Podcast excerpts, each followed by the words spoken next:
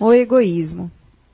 O egoísmo, esta chaga da humanidade, tem que desaparecer da Terra, pois retarda seu progresso moral e é ao Espiritismo que está reservada a tarefa de fazê-lo elevar-se nas ordens dos mundos.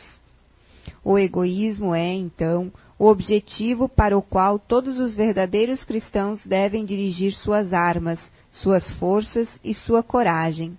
Digo coragem, pois é preciso mais que coragem para vencer a si mesmo do que para vencer aos outros. Que cada um empregue todos os seus esforços em combatê-lo em si mesmo, já que esse monstro devorador de todas as inteligências, esse filho do orgulho, é a causa de todas as misérias aqui na terra é a negação da caridade e, consequentemente, o maior obstáculo para a felicidade dos homens. Jesus vos deu o exemplo da caridade e Pôncio Pilatos o do egoísmo.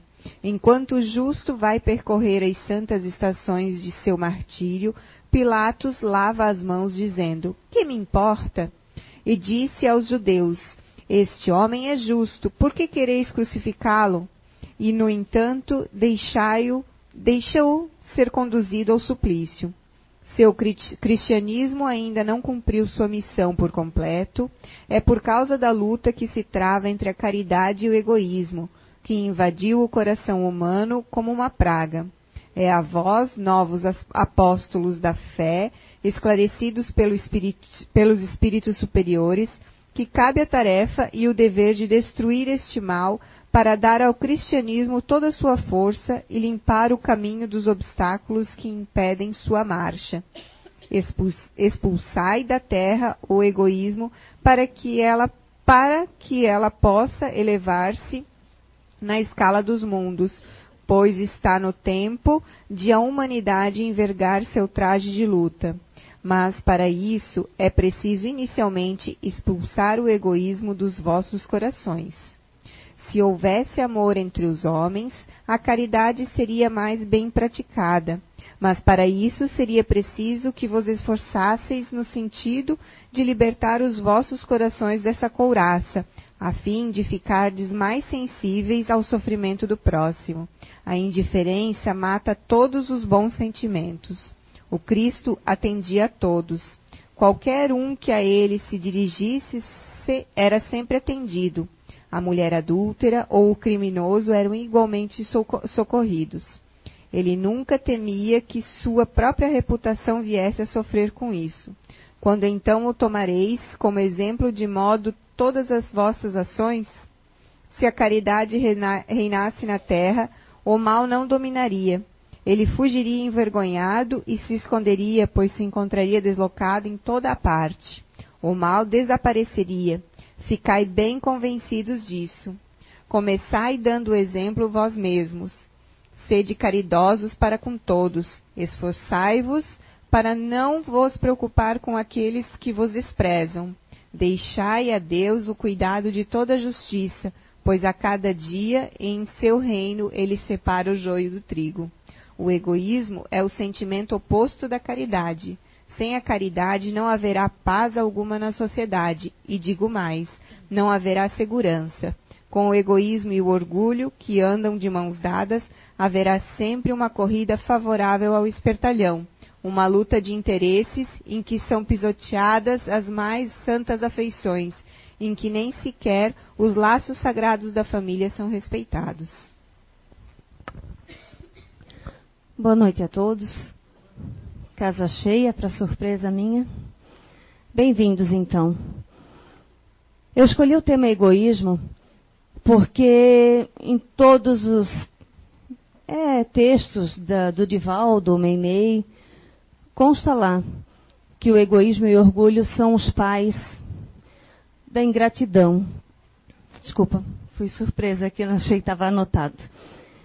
Mas a palestra sobre gratidão mas como é que a gente vai diferenciar o que é um, que é outro? Aonde a gente está mais enquadrado? Se somos mais gratos ou mais ingratos? Enfim. Ali num trechinho a Suelen colocou que a indiferença com o nosso semelhante. O ingrato, ele está preocupado com o próprio umbigo, com as suas próprias queixas, com as suas próprias é, rebeldias de não aceitação de alguma coisa. Então ele não é nada caridoso com o outro. Já o, a pessoa agradecida agradece tudo, a todo momento e a todos. Confesso a vocês, antes de tudo, que tem duas razões para um palestrante estar aqui em cima. Ou porque ele domina muito o assunto. Vou dar um exemplo, André Natz, né, quando vai falar, é uma biblioteca ambulante, né? Nomes, datas, fala tudo. Ou quando o trabalhador está doente, né? Que é o meu caso, da ingratidão. Então a gente tem que estudar para aprender a acordar e ver se se melhora um pouquinho. Todos nós aqui estamos nessa escola que é um aprendizado chamado Terra, né? E como coloca ali, a função do espiritismo justamente é isso, né? A gente dia a dia combatendo, dominando esse orgulho, esse egoísmo que insiste, né, em permanecer. Então vamos lá. Como eu falei, o grato ele realmente é um. Primeiro de tudo, gente, gratidão ou ingratidão, antes de mais nada, é um sentimento. Como assim um sentimento? É um sentimento. Eu posso chegar e dizer um obrigado ou ser agradecida a alguém, mas simplesmente dos lábios. De fato, não senti isso aqui dentro. Para ser verdadeiro, tanto um quanto o outro, tem que ser um sentimento. E se é um sentimento, sai aqui de dentro e gera uma vibração. Certo? Então vamos lá. Na gratidão, a pessoa ela é agradecida pelas mínimas coisas. Materialmente falando e não materialmente falando. A gente pode ser agradecido pelo carro que tem, pela casa que tem. Pode ser agradecido por um favor que alguém nos prestou, por um conselho, por uma, sei lá, a gente pode ser agradecido pela vez que nos dão no trânsito, para entrar na, na Roma Zonas num horário de, de pique, por exemplo. A gente pode ser agradecido por muitas coisas. Já na ingratidão, a gente também se queixa o tempo inteiro, né? A gente, de tudo, a gente faz um universo de um tamanho assim gigantesco, como se o nosso problema fosse maior do que todos. Vocês não sabem o quanto eu sofro, o quanto eu sou injustiçada, o quanto a minha vida é, é ruim, quanto não dá certo as coisas. É sempre assim esses pensamentos negativos. Então vamos entender o seguinte. Depois, por último, eu vou passar um videozinho que a neurociência explica os benefícios do exercício da gratidão. Porém, eu acredito em, não é que é em parte, mas é que a neurociência não conhece o que o espiritismo também coloca. Que é a questão da mudança de pensamento, da lei da atração, das energias que estão ao nosso redor. Que eu queria até perguntar, muita gente pela primeira vez hoje na casa? Pode levantar a mão, se por favor? E vocês, novamente outra pergunta. É a primeira vez no Espiritismo, por exemplo, dentro de uma casa espírita, não conhecem muita coisa? Ok. Então, para explicar um pouquinho. Nós somos energia.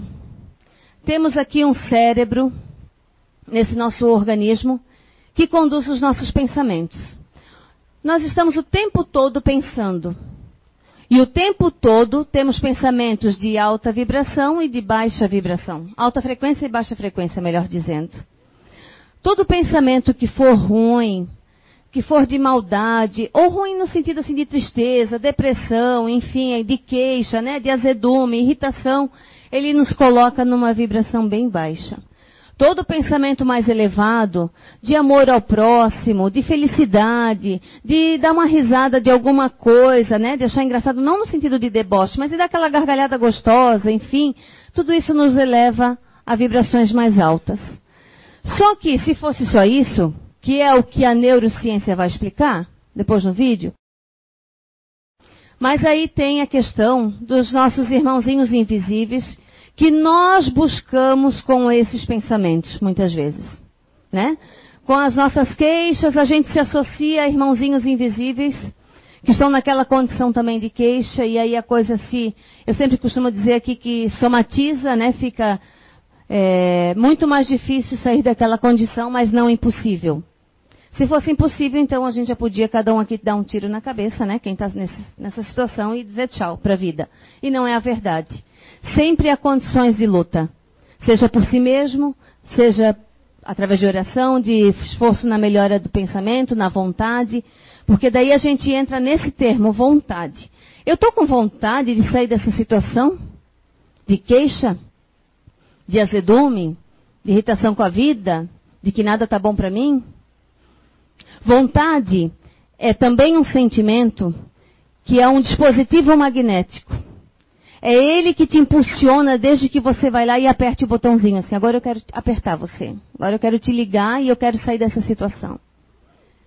Então, a autoconsciência, gente, a expansão dessa consciência, de nos olhar para nós mesmos, olhar para o nosso redor, isso é primordial para a gente sair desse estado de ingratidão.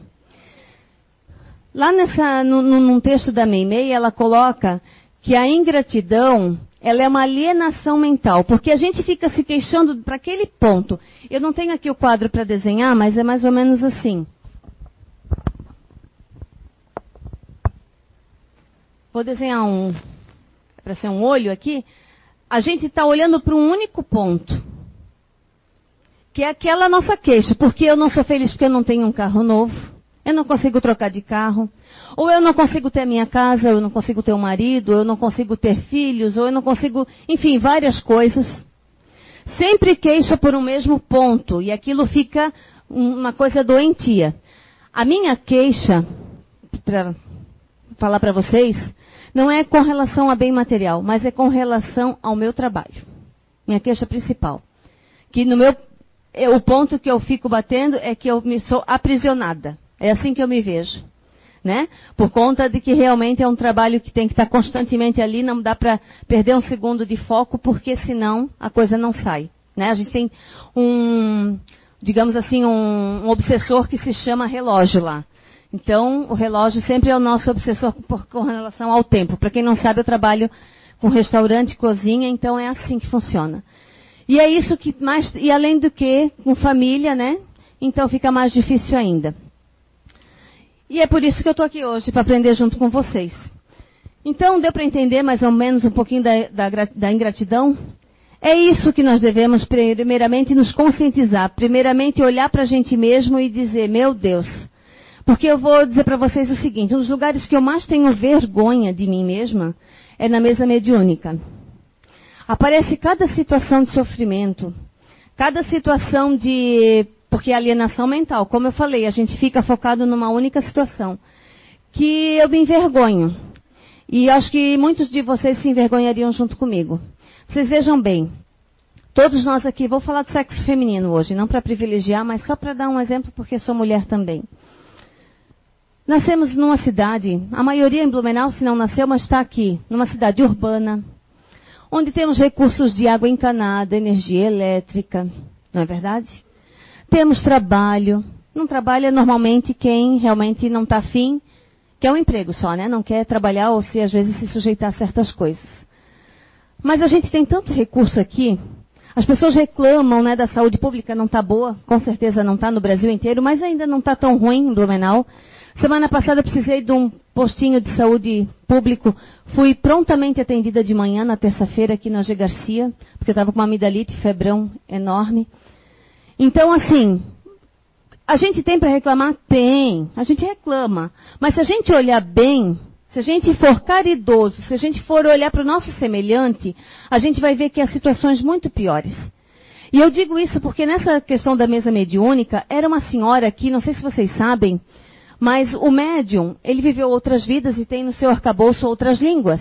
Embora nessa ele não fale. Por exemplo, a Heloísa, nessa encarnação, fala português, mas ela pode muito bem vir falando português ou até em outra língua, mas de uma pessoa que não é brasileira, ok? Na mesa mediúnica, o espírito não é brasileiro, não. Entendeu? Só que a Heloísa, vamos supor, estou dando o exemplo dela como médium. Ela reconhece o que o espírito fala e traduz isso em português para o doutrinador. Compreendeu? Eu fui confusa. Então, essa pessoa, eu não sei de onde ela era, mas ela era uma mulher que se queixava por torturas, por dizer o que pensava. A queixa dela é que ela sofria e ela morreu disso. Ela desencarnou disso, de tortura, de sofrimento. Então, quando eu lembro dessa pessoa, eu me envergonho de me queixar de qualquer coisa. Porque a gente está num país livre, em que a gente pode de certa maneira, falar o que pensa. Ninguém vai nos prender, nos torturar. Ninguém vai nos amordaçar, nos drogar, no, no sentido de medicação, para nos acalmar. E essa pessoa passava por esse sofrimento. vamos lembrar aqui que nada é em vão ou não há muitas, é, não há injustiça divina, digamos assim. Por alguma razão esse espírito passa por isso e a gente não nos cabe julgamento nenhum. Mas eu quero dizer para vocês que se a gente for olhar esse universo de situações de mulher, homens e mulheres nesse Brasil ou nesse mundo, se a gente expandir essa mente, expandir essa consciência, não só olhar para esse ponto fixo, expandir e olhar para um todo, a gente vê o quanto a gente tem para agradecer. Eu vou até fazer uma piadinha, 26 horas por dia, não é só 24. A gente tem, hoje todos estamos aqui, nós temos agasalho, viemos alimentados.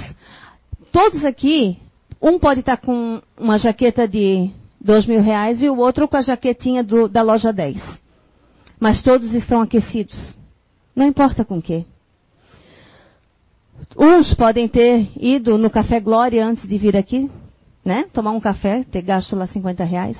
Outros podem ter comido uma coxinha ou nem ter ainda jantado. Não importa. Mas o que importa é que se você sair daqui, você vai ter lá o seu ovinho frito para comer, que seja. Então a gente tem tanto a agradecer, tanto, que é esse o nosso objetivo hoje. Começar a mudar o nosso pensamento e ser mais grato. Vocês vão na internet e vão achar N mantras, exercícios de agradecimento, né? Que eu não gosto muito. Eu sou uma pessoa ativa, com pouco uh, emocional, então eu não consigo ouvir muito aquilo. Porque para mim é coisa assim, preto no branco, entende? Como é que eu quero dizer? Eu posso chegar, primeiro que não é por decoreba. Agradeço o meu alimento, agradeço a minha casa, agradeço a minha família. Primeiro que não pode ser decoreba.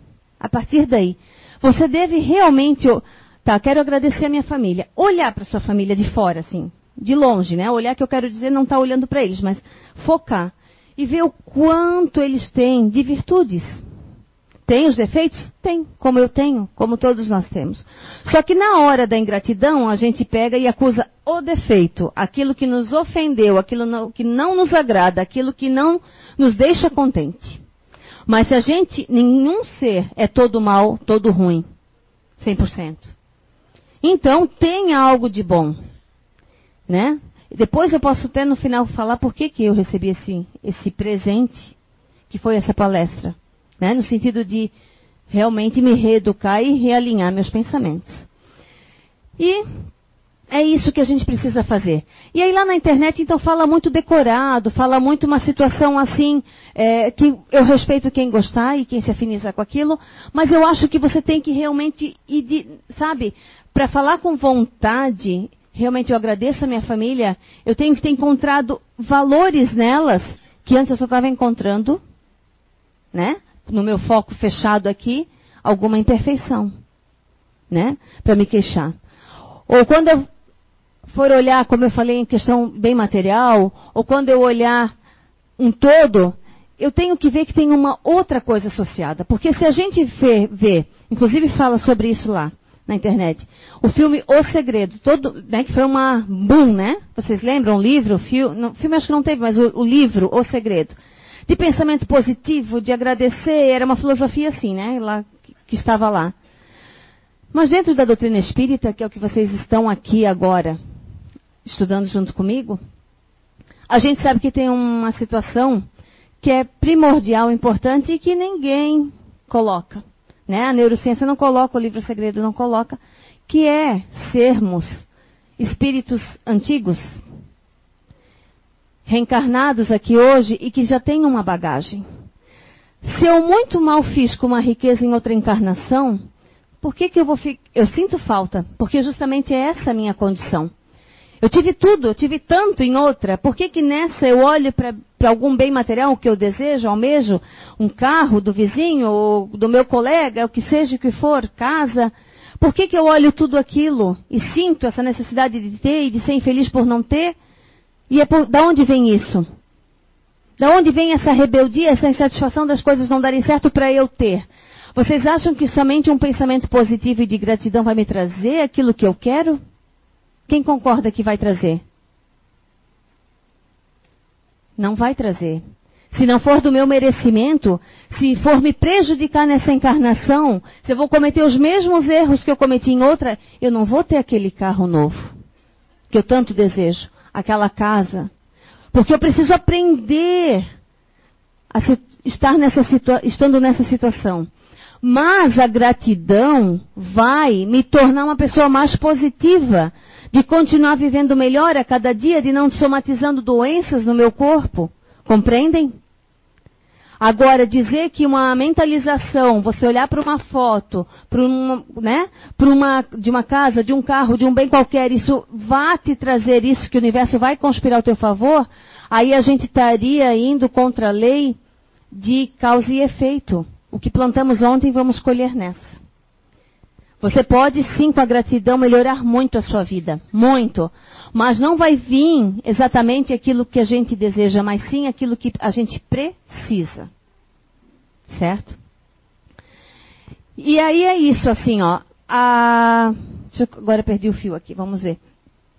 Tem frases na internet que diz o seguinte, umas frases muito boas. Aí a gente vai entender. Uma delas diz assim, ó: quando a gratidão entra, a depressão sai. Pode ver, porque o depressivo, ele está rebelde, está na, na situação de vitimização, de queixa com alguma coisa. Se mudar a forma de pensamento dele, se, formar, se mudar essa alienação mental, expandindo essa consciência, ele sai dessa situação. E a introdução da gratidão é uma forma disso, de sair da depressão. E aí a gente viu mudança de pensamento que vai associar um monte de coisas. Melhora da sua energia, melhora das suas condições físicas, melhora das suas companhias espirituais, invisíveis, tudo isso, né? Tem outra frase também que diz que o ingrato ele é orgulhoso e sofre de falta de memória. E é verdade. Porque quantas vezes a gente é ingrato com alguém que nos fez tanto, mas a gente esquece. Ainda hoje a gente estava comentando lá no trabalho, por conta de uma pessoa, há uma pessoa camada, adoentada com câncer, quase que em fase terminal, eu diria assim. É, câncer do seio. E eu, há a cobrança por parte da família digamos assim, uma pessoa foi morar fora, tá a 100 quilômetros daqui. Então, a cobrança por parte desses dois membros da família que aquela pessoa esteja ali junto, cuidando desse outro ser, né? Desse ser doente junto ali. Mas por quê? Porque está havendo uma, uma espécie de comparação, né? Eu, nós estamos aqui ralando sozinho e a pessoa está lá. Mas aí veio uma, uma dessas duas pessoas e disse, espera lá. Mas você já viu quanto eles já fizeram por eles? Pagaram plano de saúde até quando puderam, porque agora não podem mais. Olha quanto eles já fizeram e a gente nunca foi perguntar se precisavam de ajuda. E agora essa pessoa está lá, o ganha-pão dela é lá, como é que ela vai estar aqui? Então, está vendo como temos falta de memória? A gente realmente, por isso que eu falei para vocês, se a queixa de vocês é com algo, olhem bem para aquele algo, mas tentem abrir esse leque e ver que a gente tem muito. Sabe assim, aquela situação que furou o pneu do carro, e aí o cara chuta o pneu do carro e chuta o carro e não sei o quê, mas ele deveria ser agradecido de ter o step. Não é? Deveria ser agradecido de ter o step. Então é assim na nossa vida. A gente queixa, e mais queixa, e mais queixa, mais baixa vibração, mais doença surgindo, né? E vem doença, gente. Sou testemunha e prova disso que vem doença. Quem estava aqui no Identidade Eterna no sábado? Quem é que viu o Zé colocar, o Zé, o nosso médium principal da casa, que ele é agradecido é, porque ele teve uma história de infância onde o pai o abandonou. Isso não é segredo para ninguém eu estar tá falando aqui, porque ele já comentou muitas vezes que o pai abandonou eles. E ele é muito agradecido a isso porque isso o tornou um homem mais forte, um homem mais. Uh, sem muitos mimos, entendeu? Consegue entender? Não, não teve uma infância mimada. Para ele, ele, ele valoriza isso, ele agradece. E será que a gente não pode tentar olhar nossa vida um pouquinho com esse tipo de olhar? Né? Ver que em cada situação que às vezes parece trágica, vai te trazer uma coisa boa, vai te trazer uma, uma uma resignação, vai te trazer uma força interior, né? Vai, vai deixar de você ter muitos mimos, porque na verdade, quando a gente se torna ingrato e que, se queixando de tudo e murmurando, a gente está sendo mimado. Mimado. Porque a vida não responde aquilo que eu preciso e quero, né? Vamos lembrar também de uma situação assim. A gente pode ser grato e eu acho que o espírita, verdadeiramente, ele consegue ser grato na integridade, se ele quiser. Porque, vê bem, quantas pessoas vão nas suas religiões e agradecem, né? Até eles usam os evangélicos, né? É, Jesus operou em nossa vida, ou Jesus não sei o quê, aquelas, aquelas frases deles, né? Eu concordo, sim, que a mudança de pensamento vai atraindo na medida do merecimento e do que a pessoa pode receber aqui, vai, as coisas vão acontecendo sim. Porém, há uma situação que eu não gosto nisso, que parece que Deus emite privilégios. E Deus não emite privilégio a ninguém. Todos nós aqui vamos conquistar conforme a nossa luta. Não há privilégio. Não há privilégio e também não há erros. Porque, vamos supor assim, é, vamos supor eu tenho um restaurante, se isso vier a falir, a quebrar, é, então, sei lá, é culpa de alguém. Não, não, não, não. Inteiramente nossa responsabilidade. Se não dessa encarnação de outra, precisava passar por isso, ou nem precisava passar, mas não fiz o, o, os esforços que deveria para não acontecer isso, né? Então é isso que eu quero dizer, não há erros e não há privilégios por parte dos espíritos e da divindade. Eu falo dos espíritos porque eles são trabalhadores de Papai do Céu e estão sempre nessa, digamos, nesses planejamentos conosco na nossa reencarnação, né? Do que vai nos acontecer ou não. Muitas coisas nós determinamos aqui mesmo. É escolha nossa.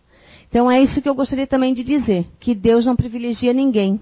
Né? Porque tem gente que vai na igreja agradecer, né? Que Deus proporciona isso, proporciona aquilo, proporciona aquele outro. Sim, proporciona. Mas é um merecimento seu dessa. Se você está honestamente adquirindo tudo aquilo, então é um merecimento seu, adquirido dessa e de outra encarnação. Também é para você crescer com isso, aprender com isso, acertando ou errando naquela condição que você está. Agora, não gosto dessa ideia de que Jesus abençoou e só abençoou fulano, ciclano, beltrano. Aí, né? Se a gente, como eu falei, se a gente analisar hoje o Brasil, nós estamos aqui praticamente na mesma condição. Mas e se a gente analisar esse pessoal que nasce na África? Não é verdade? Passando fome, miséria lá. Então Jesus não abençoou eles? Jesus não está lá olhando por eles também? É nesse sentido que eu quero dizer. Só para abrir a, gente, a nossa mente e a gente ir buscando mais, né? Mais informações.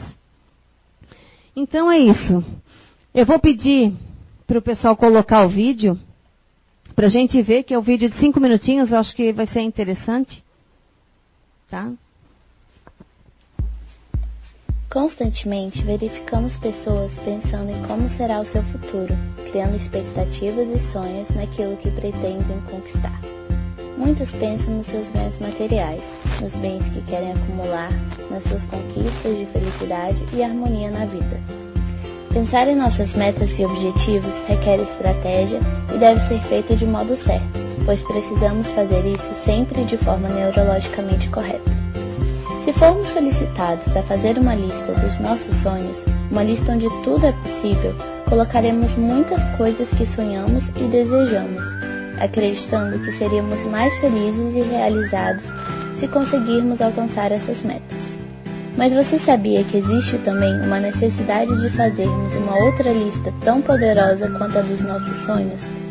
Essa lista não é sobre o que queremos conquistar, mas sim uma lista sobre o que já na verdade conquistamos e realizamos. Estamos falando de uma lista de gratidão.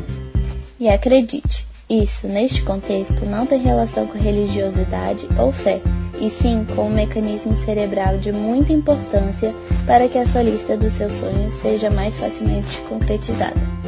A neurociência explica a ação da gratidão no nosso corpo. Quando geramos sentimentos de gratidão em nossos pensamentos, passamos a ativar o sistema de recompensa do cérebro, localizado em uma área chamada núcleo accumbens. Este sistema é responsável pela sensação de bem-estar e prazer do nosso corpo. O sistema de recompensa do cérebro é a base neurológica da satisfação e da autoestima, e a gratidão exercitada estimula a ação dessa área. Quando o cérebro identifica que algo de bom aconteceu, que algo deu certo, que fomos bem-sucedidos ou que existem coisas na vida que merecem reconhecimento e somos gratos por isso, há uma liberação de uma substância chamada de dopamina, que é um importante neurotransmissor, ou seja, uma substância que transmite mensagens entre os neurônios, cujo mecanismo de ação inclui ativar os receptores dopaminérgicos que identificam a presença dessa dopamina este núcleo accumbens. A dopamina ativa então essa região e aumenta sua sensação de prazer.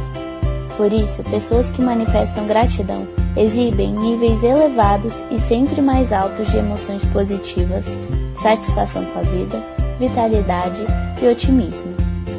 Mas, para a gratidão existir, ela precisa ser primeiro construída pelo nosso pensamento, ou seja, você precisa pensar nela, pensar em coisas que você já conquistou, coisas que você já recebeu, sejam coisas mais simples ou grandes conquistas, coisas materiais ou relacionamentos importantes. Gerar sentimento de gratidão é escolha. Isso mesmo, você escolhe pensar e construir este reconhecimento interno, independente das circunstâncias que hoje você está vivendo, como saúde, beleza física ou bens materiais. Por uma outra via neural, a gratidão também estimula as vias cerebrais de liberação de um hormônio chamado ocitocina, que estimula o afeto traz tranquilidade, reduz a ansiedade, o medo e a fobia. A ocitocina é produzida em uma região do cérebro chamada de hipotálamo, que liga o sistema nervoso ao sistema endócrino através de uma glândula chamada de glândula pituitária, que libera a ocitocina para a corrente sanguínea. Com isso, exercitar o sentimento de gratidão também dissolve o medo, a angústia e sentimentos de raiva, ficando bem mais fácil controlar esses estados mentais tóxicos e desnecessários. Entenda que nosso cérebro não é capaz de sentir gratidão e felicidade ao mesmo tempo. Então, ocupe seu espaço cerebral com sentimentos diários de gratidão, permitindo a superação dos obstáculos que se colocam em seu caminho, facilitando que suas metas e conquistas possam ser mais facilmente alcançadas. Para fazer seu dia começar de maneira positiva, pela manhã, ao sair de casa, experimente ir pensando nos diversos e muitos motivos de você ter gratidão. E termine seu dia refletindo. Quais foram suas realizações de hoje que lhe deram prazer? Quais pessoas que cruzaram seu caminho hoje e lhe ensinaram algo? Pense em gratidão, exercite a gratidão. Faça essa experiência neural tão poderosa e se surpreenda. Mude sua vida e transforme-a em uma vida abundante e feliz. Neurociência Coach, a neurociência e a inteligência emocional no coach.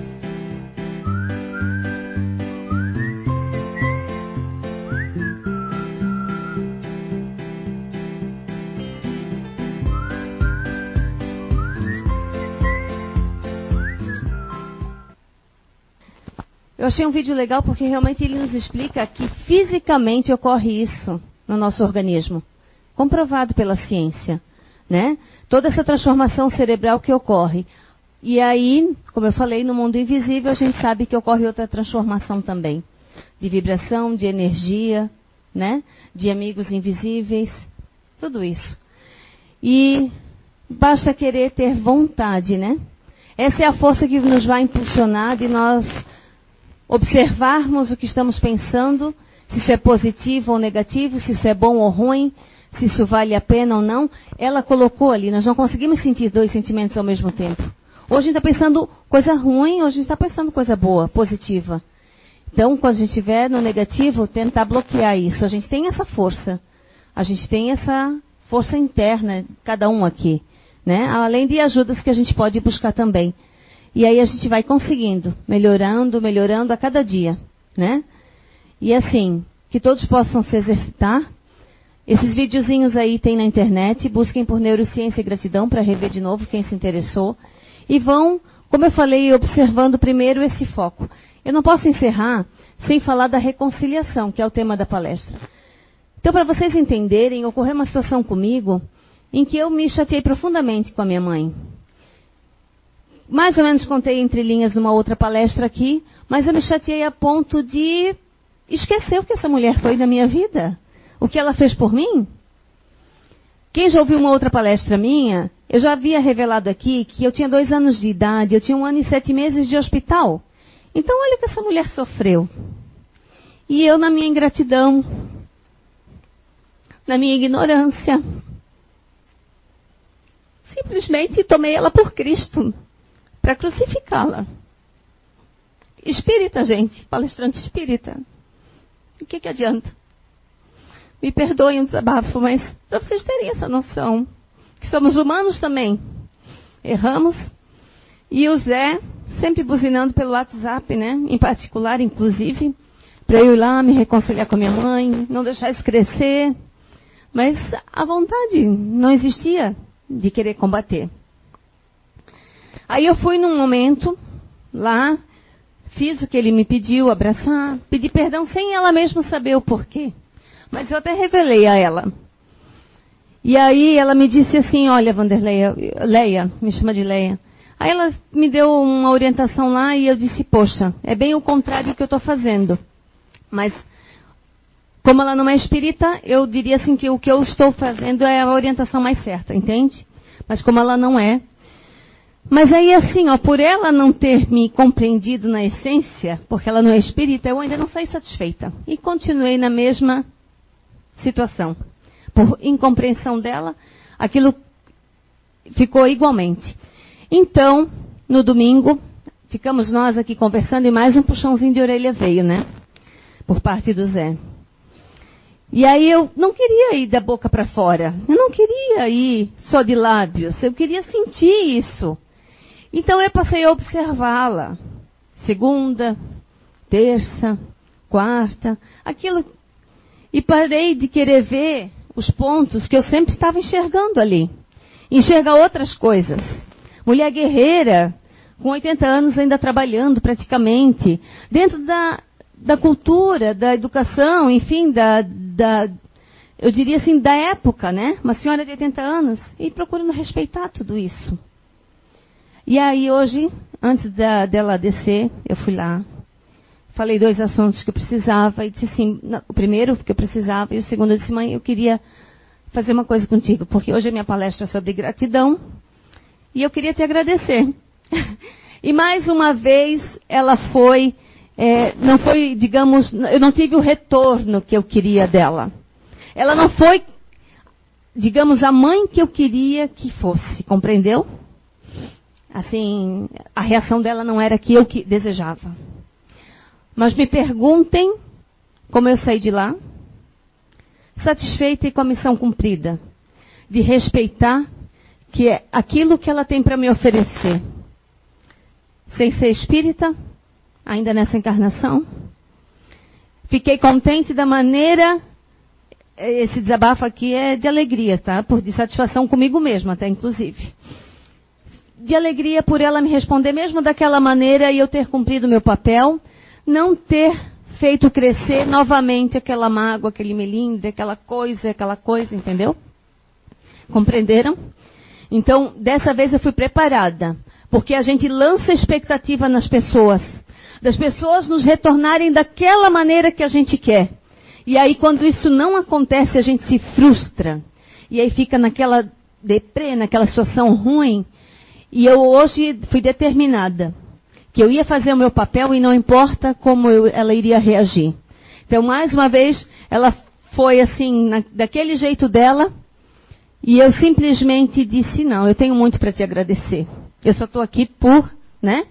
por isso. E tem outras situações assim que talvez ela tenha um, talvez até um certo ciúme da gente, assim, né? Porque talvez para ela eu dou mais atenção à casa espírita do que talvez a minha família, enfim, daí tem um, é outras situações. Mas deu para entender o que, por que a reconciliação? Porque a cada um aqui que tiver, ou na internet que estiver assistindo, que tiver um ponto com alguém ali que está torturando, né, que está deixando mal, pare. Comece a observar a pessoa de outra maneira. Né? Respeite o tempo dela, o tempo que eu quero dizer, o tempo que ela nasceu. Minha mãe é uma analfabeta. No sentido assim, escolar mesmo. Não entende nada de espiritismo católica, naquela mente né, tradicional. Mas e daí? Nessa encarnação, ela, ela é, fez muito. Cuidou de sete filhos, não abandonou nenhum. Né? Sempre teve muito zelo com a gente, cuidado mesmo para né, não, não, ser atropelado, não, não, não cair de bicicleta, essas coisas. Então, se foi excesso alguma coisa que nos aprisionou muito ou que não deixou a gente ser livre ou mais liberto, mas não faz mal. Ela fez o melhor que pôde dentro do entendimento dela. E é esse a mensagem final, então, para vocês. Passem a olhar aquele ponto que está pesando aí na vida de vocês de uma forma diferente. Observe um dia, observe dois, vocês vão ver outros horizontes, outras coisas, e não façam expectativas do outro. É aí que a gente cai do cavalo, como se diz. Não façam expectativas porque o outro não é um clone nosso para reagir igualmente como a gente acha que agiria naquela determinada situação. Obrigado a todos, tá?